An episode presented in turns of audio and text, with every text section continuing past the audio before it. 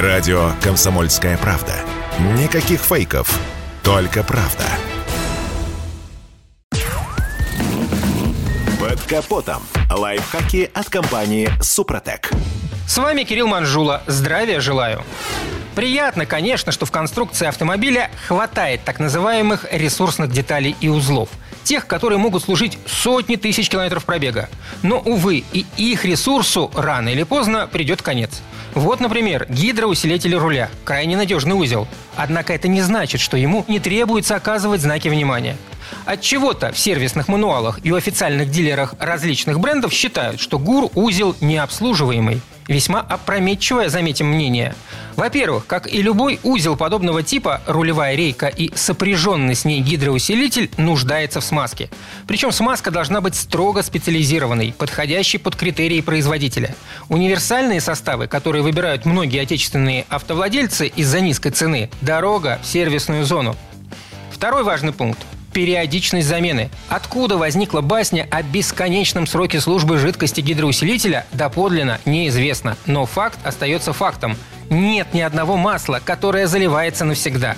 Кстати, смазка еще и гигроскопична, то есть впитывает влагу, поэтому может легко превратиться в кисель.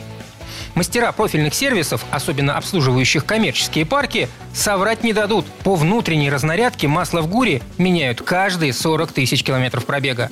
Между прочим, если ситуация не запущена для восстановления прежней артикуляции и подвижности рулевого колеса, достаточно частичной замены, для которой потребуется два флакона фирменной жидкости и технический шприц с длинным куском трубки. Сама процедура не представляет сложности и может быть выполнена в любом удобном для автовладельца месте. Откачав шприцем всю бурую жижу из бачка ГУРа, наливаем свежую до верхней риски и несколько минут крутим рулем на месте.